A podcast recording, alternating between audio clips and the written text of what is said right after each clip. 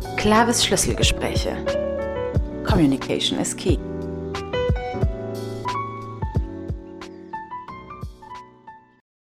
Herzlich willkommen zum Clavis Schlüsselgespräch, dem Podcast von Clavis Kommunikationsberatung. Schön, dass Sie heute mit dabei sind. Ich bin Susanne Delikart, Kooperationspartnerin von Clavis und seit über 20 Jahren in der Begleitung von Kommunikations- und Beteiligungsprozessen aktiv. Ich freue mich sehr über meine beiden Gäste heute.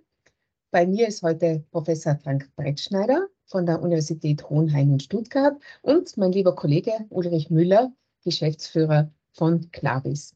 Herzlich willkommen. Ich darf die beiden äh, kurz auch etwas näher vorstellen. Frank Brettschneider ist der Inhaber des Lehrstuhles für Kommunikationswissenschaft an der Universität Hohenheim, eben in Stuttgart. Und seine Forschungsschwerpunkte sind die Kommunikation bei Bau- und Infrastrukturprojekten. Er beschäftigt sich auch sehr stark mit der Verständlichkeitsforschung, also wie klar spricht jemand, wie verständlich spricht jemand.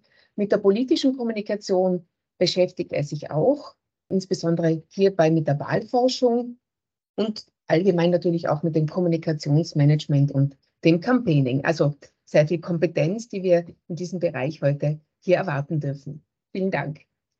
Ulrich Müller, ich habe es gesagt, geschäftsführender Gesellschafter bei Clavis. Er hat langjährige Erfahrung eben in der Begleitung von der Kommunikation von Infrastrukturprojekten. Er beschäftigt sich mit komplexen Kommunikationsfällen und findet die entsprechenden Lösungen dazu. Er moderiert Stakeholder-Prozesse und ist auch in konfliktreichen Bürgerinnenversammlungen. Ja, der Schlüssel spielt bei Clavis gemäß dem Namen, Clavis ist ja der lateinische Begriff für Schlüssel, eine ganz wichtige Rolle. Meistens ist das eher metaphorisch gedacht, aber im Podcast weisen wir gerne auch ein bisschen auf Schlüssel im richtigen, angreifbaren Sinne hin. Und meine erste Frage geht auch in die Richtung, wie schaut denn euer Schlüsselbund aus? Frank, darf ich gleich bei dir beginnen? Der ist schmal. Das sind gerade mal drei Schlüssel und die sind an einem langen Bändel. Da steht die Uni-Adresse drauf. Und dann kann ich die schnell rausfischen aus dem Rucksack oder sonst woher. Aber übersichtlich. Okay, also sehr durchdacht und sehr pragmatisch.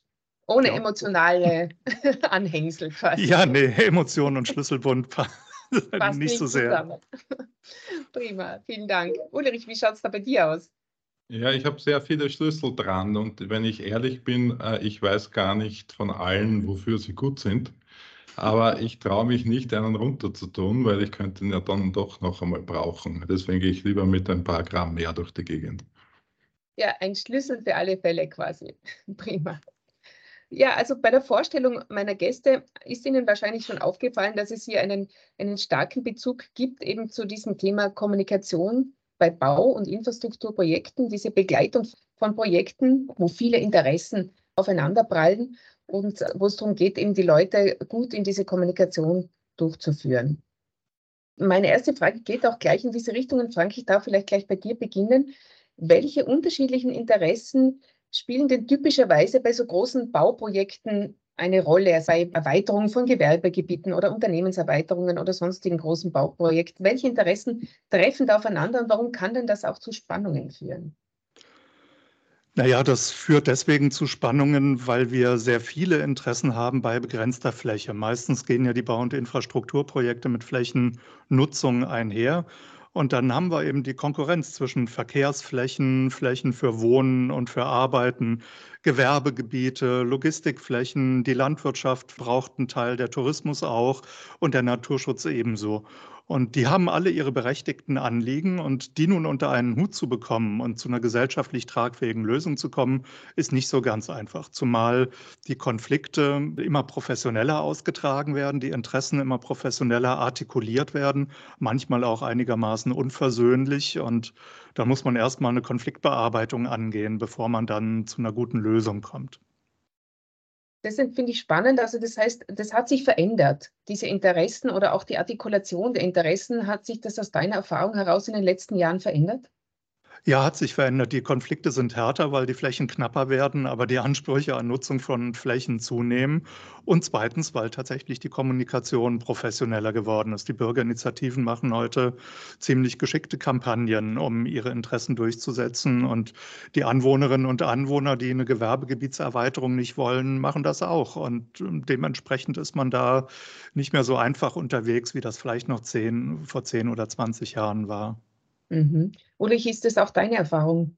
Ja, ganz auf jeden Fall. Ich möchte auch noch zwei Dinge ergänzen. Das eine ist, dass es so gewissen Grundkonsens, den es früher gab, das ist allerdings schon länger her als 10 oder 20 Jahre, sondern 50 oder 60 Jahre, zu gewissen Themen. Ich sage nur ein Beispiel, Verkehr ist gut, Verkehr bringt uns was, äh, sich radikal geändert hat und das jetzt von vielen Leuten anders gesehen wird. Genauso ist das Thema Wirtschaft wirtschaftlicher Fortschritt war einmal ein Wert für sich, ist jetzt nur noch bei Einzelnen ein Wert für sich. Die Meinungen gehen da vollkommen auseinander.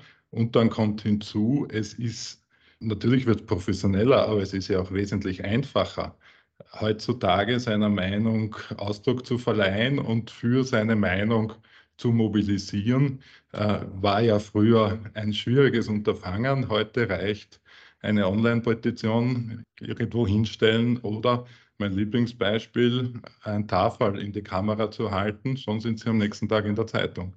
Das war früher nicht so. Das heißt, auch die Kommunikation, die wir, wir ja wissen, äh, die wir uns tagtäglich sehr mit diesem Thema beschäftigen, bei solchen Projekten natürlich ganz eine entscheidende Rolle spielt. Auch die Anforderungen an die Kommunikation haben sich da wohl verändert, oder? Also wenn ich mich daran erinnere, wie wir in dieses Thema hineingerutscht sind, das war vor mehr als 20 Jahren bei einem großen Umweltverträglichkeitsverfahren, dann ist das so gewesen, dass wir wahnsinnig gut vorbereitet waren auf die Kommunikation, aber eigentlich nie kommuniziert haben. Da sind wir damals ganz gut durchgekommen. Wenn ich mir auf ein ähnliches Projekt heute vorstelle, dann muss ich sagen, es betracht, braucht den gleichen Aufwand an Vorbereitung für die Kommunikation und dann braucht es zusätzlich noch wesentlich mehr für die Umsetzung, weil es nicht mehr denkbar ist, dass man mit einem Minimalprogramm solche großen Projekte stemmen kann. Das heißt, das Reaktive hat teilweise genügt vor vielen, vielen Jahren. Da sind wir weit entfernt davon, oder? Nehme ich mal an, die Warnung hast du auch du, Frank. Ja, die Wahrnehmung habe ich auch. Und dann kommt noch was anderes hinzu. Wir hatten vor etlichen Jahren immer noch, auch auf kommunaler Ebene, so das Verhalten, ein Vorhabenträger, ein Projektierer redet erstmal mit dem Bürgermeister, der Bürgermeister redet mit seinem Gemeinderat und die richten das dann schon irgendwie im Sinne des Projektierers. Und das funktioniert nicht mehr. So dieses, ich frage mal den Bürgermeister und dann wird's schon. Die Zeiten, die sind vorbei, sondern heute braucht man sehr viel mehr Kommunikation mit allen möglichen anderen Stakeholdergruppen, die hier ebenfalls mit im Spiel sind. Und auch die Art der Kommunikation hat sich geändert. Es geht nicht mehr nur um die Information, was soll irgendwo gemacht werden, aus welchen Gründen und wann, sondern es braucht den Dialog, es braucht das Gespräch, den Austausch und damit verbunden auch die Bereitschaft, an den eigenen Plänen, an der eigenen einen oder anderen Stelle vielleicht auch noch ein bisschen was zu ändern. Mhm. Das heißt, es braucht den Dialog eben mit der Bürgermeister alleine reicht nicht mehr. Diese Stakeholder-Landschaft ist wesentlich umfassender. Ulrich, vielleicht darf ich dich da noch fragen, welche Stakeholder, sind das immer ähnliche Gruppen, mit denen man da zu tun hat oder wie siehst du das? Die Gruppen sind sehr ähnlich. Es bedarf einer doch intensiven Recherche, um auf alle draufzukommen. Aber das ist ein Punkt, auf den wir in unserer Beratung sehr viel Wert legen, weil wir sagen, das ist die Grundlage alles Weiteren. Es sind immer Menschen, die Dinge auslösen, die sich zu Wort melden, die Themen aufs Tapet bringen. Und je besser ich diese Menschen kenne und je mehr ich mich, mich mit denen auseinandergesetzt habe und weiß, wo der Schuh drückt und wo sie hinwollen, desto leichter kann ich mich auf die vorbereiten und auf den Dialog mit denen vorbereiten oder auch nur auf die Information. Und die zu identifizieren ist ein bisschen Detektivarbeit, aber es zahlt sich auf jeden Fall aus. Das heißt, auch du siehst es, es geht über die reine Information zumeist hinaus. Also der Dialog ist eine ganz wesentliche Komponente, um da, so wie du das beschreibst, wenn man in die Tiefe einsteigt und eben diesen Dialog sucht, auch ein Vertrauen dann letztlich auch aufzubauen zu diesen Stakeholdergruppen. Also ich möchte das jetzt nicht verallgemeinern. Was man, glaube ich, verallgemeinern kann, ist, dass diese Beschäftigung mit den Stakeholdern eine essentielle ist, die man auf jeden Fall machen sollte und machen muss. wie man dann mit diesen Stakeholdern interagiert, ob man eventuell nur deren Verhalten beobachtet oder ob man jetzt aktiv mit denen in einen Beteiligungsprozess geht, das ist eine Frage der Strategie, die auf Basis einer guten Analyse dann ausgearbeitet gehört.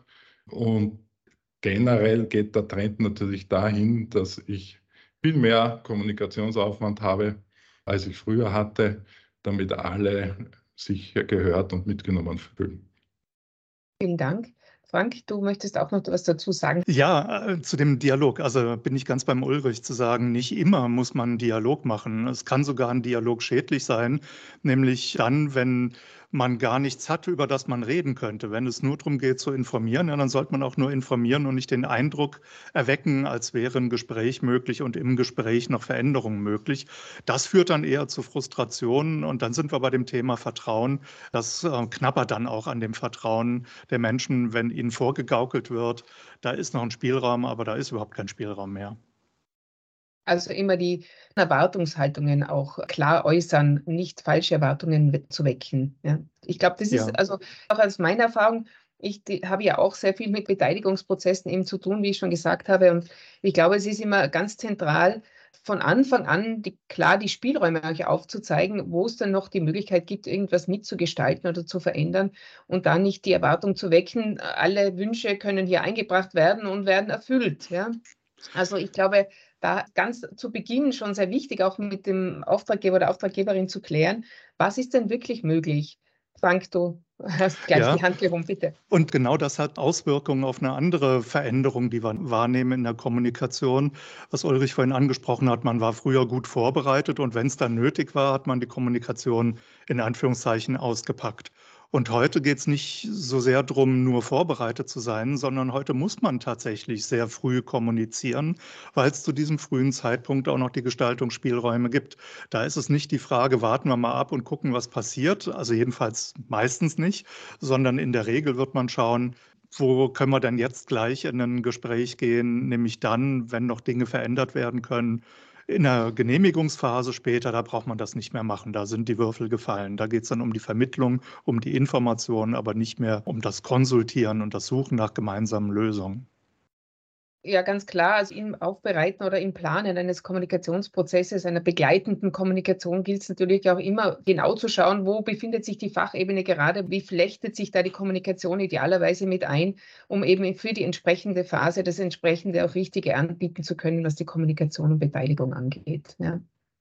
Ich möchte noch gerne auf einzelne Stakeholdergruppen eingehen. Also die Medien sind klarerweise eine ganz wichtige Stakeholdergruppe. Wie ist dann eure Erfahrung, die einzubinden in solchen Prozessen?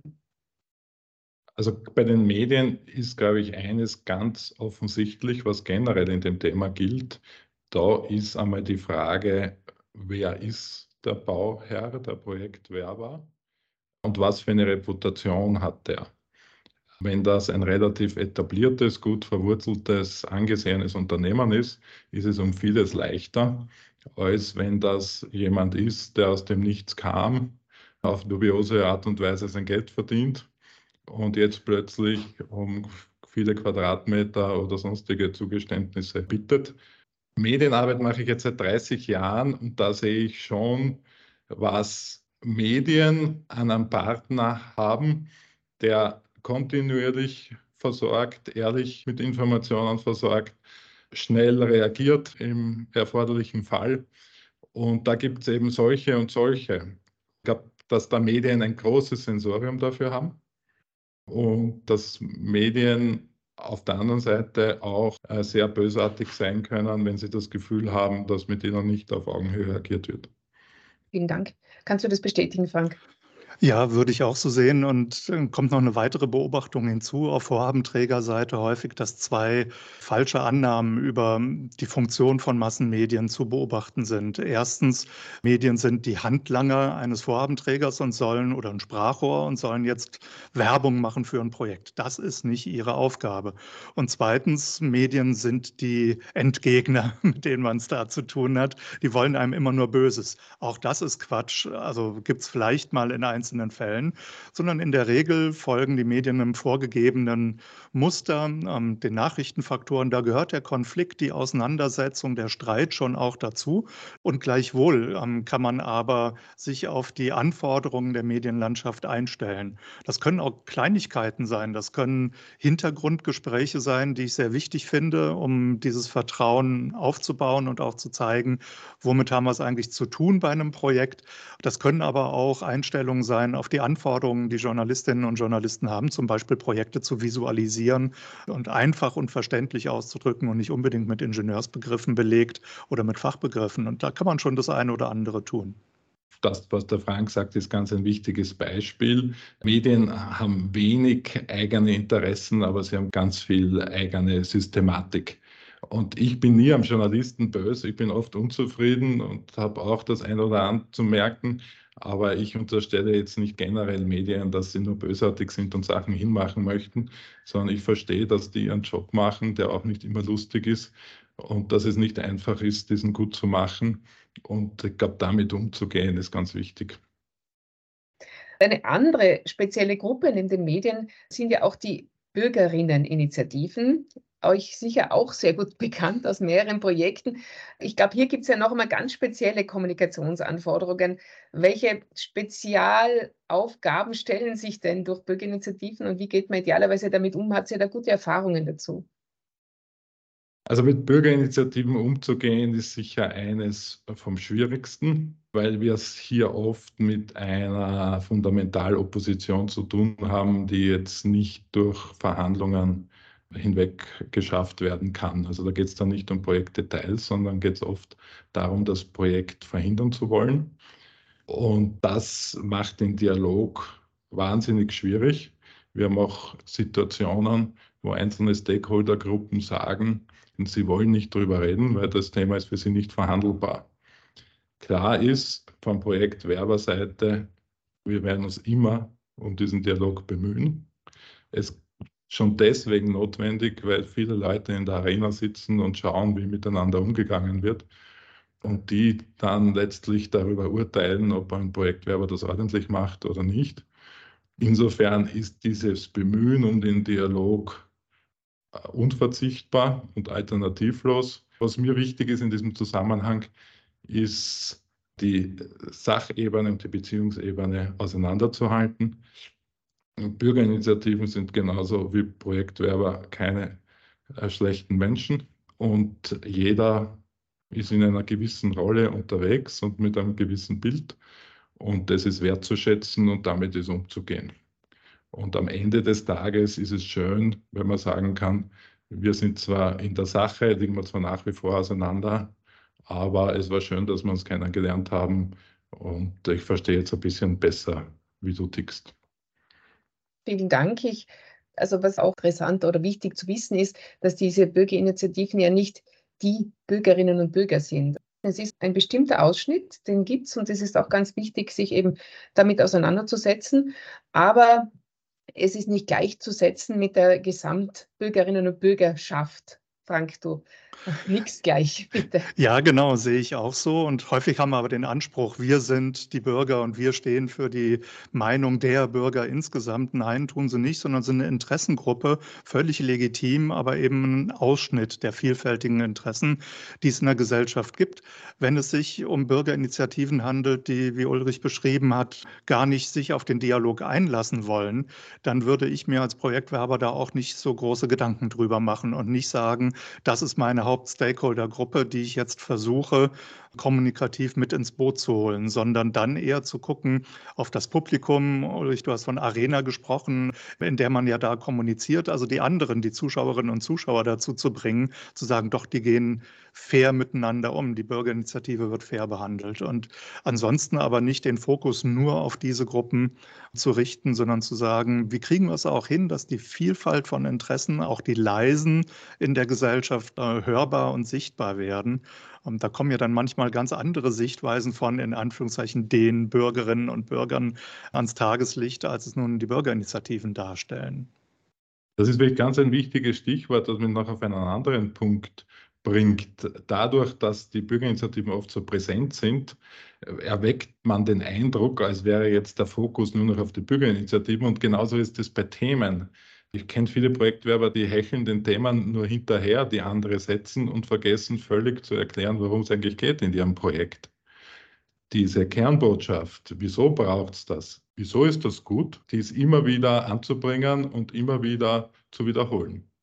Vielen Dank, weil wir jetzt gerade so bei der allgemeinen oder der repräsentativen Bürgerinnen und Bürgerschaft sind, möchte ich auch noch gerne das Thema der Bürgerinnenräte ansprechen. Das wird ja in vielen Projekten auch eingesetzt, wo sozusagen der Anspruch erhoben wird, eine durch unterschiedliche Mechanismen zusammengesetzte Runde von Bürgerinnen und Bürgern in ein Projekt als Team mit einzubinden, quasi als eigenes Gremium, das dann in einem Diskurs zu Anregungen, gemeinsamen Anregungen kommen, die stellvertretend für die Bürgerinnen und Bürger stehen und die dann sozusagen dem Projekt mitgegeben werden, jetzt in Beteiligungsprozessen. Welche Erfahrungen habt ihr mit Bürgerinnenräten gemacht? Sehr, sehr gute Erfahrungen, ähm, weil sie in der Lage sind, in der Regel jedenfalls, tatsächlich diese Stillen auch ans Tageslicht zu bringen und andere Sichtweisen, manchmal auch andere Fragen an Expertinnen und Experten überhaupt in den Raum zu werfen. Ähm, das sind ja zufällig ausgewählte Bürgerinnen und Bürger. Da achtet man noch drauf, dass Alter und Geschlecht so wie in der Gesellschaft insgesamt verteilt ist. Aber es geht gar nicht so sehr darum, dass die jetzt zwingend repräsentativ sein müssen. Aber vielfältig müssen sie sein, um diese vielfältigen Perspektiven einzubringen. Und dann passieren auf einmal ganz erstaunliche Dinge, wenn Vorhabenträger etwa bei der Zusammenlegung von Krankenhäusern, öffentlichen Krankenhäusern, Schwierigkeiten hatte zu argumentieren, wieso das nötig ist. Und auf einmal kommen da diese zufällig ausgewählten Bürgerinnen und Bürger zusammen, hören Expertinnen, Experten an, diskutieren drüber und sagen am Ende, ja, verstehen wir.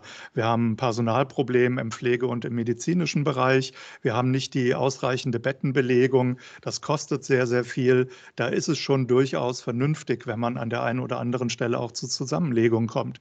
Oft haben wir gewisse Vorbehalte bei den politischen Entscheidern, die denken, wenn wir das jetzt machen, da wird der Shitstorm losgehen. Und dann stellt man auf einmal in so einem beratenden Gremium fest, nö, wenn man gute Argumente hat, sind Menschen durchaus in der Lage, diese guten Argumente nachzuvollziehen.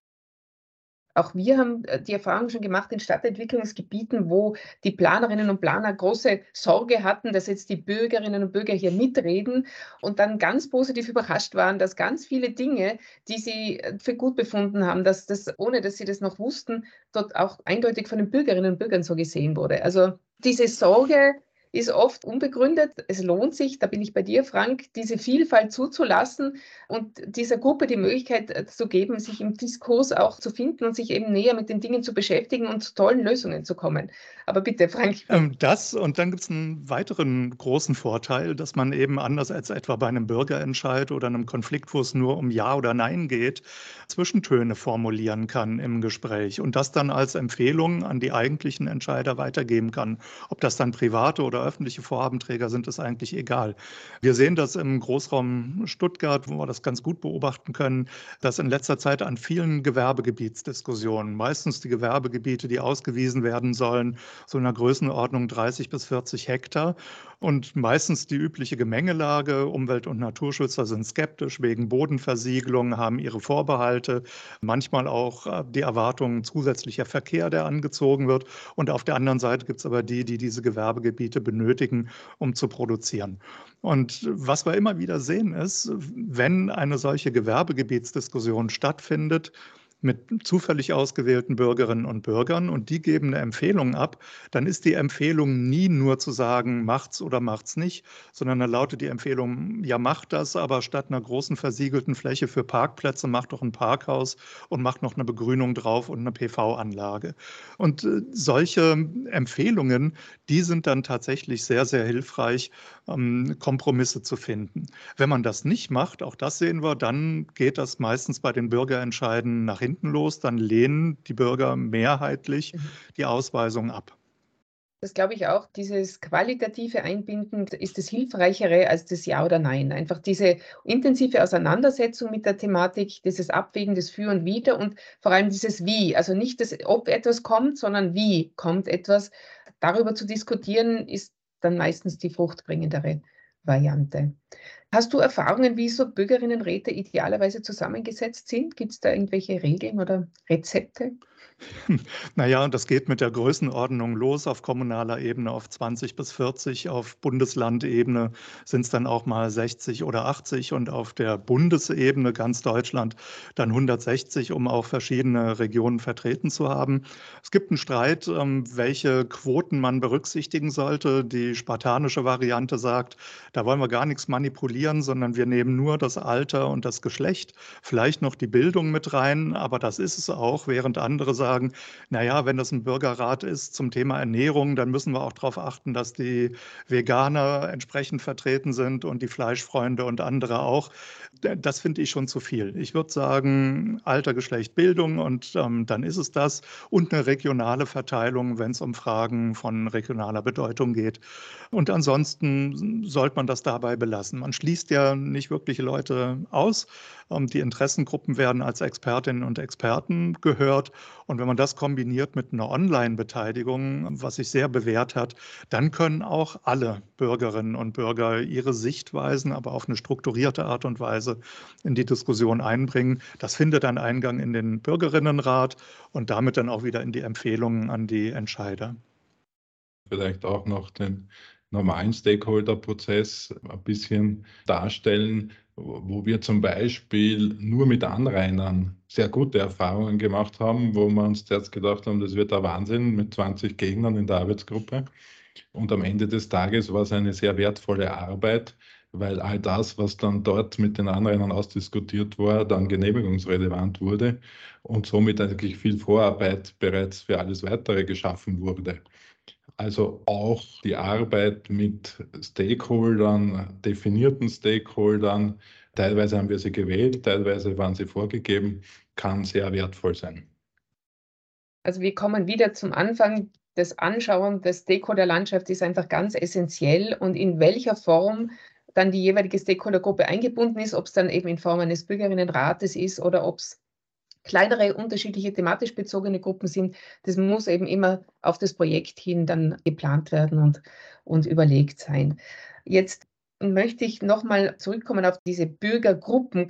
Äh, wir könnten ja eigentlich sagen, wir leben in einer repräsentativen Demokratie. Jeder wählt die Repräsentanten, die treffen die Entscheidungen und setzen sie dann um. Also das wissen wir jetzt mittlerweile. Da sind wir nicht mehr.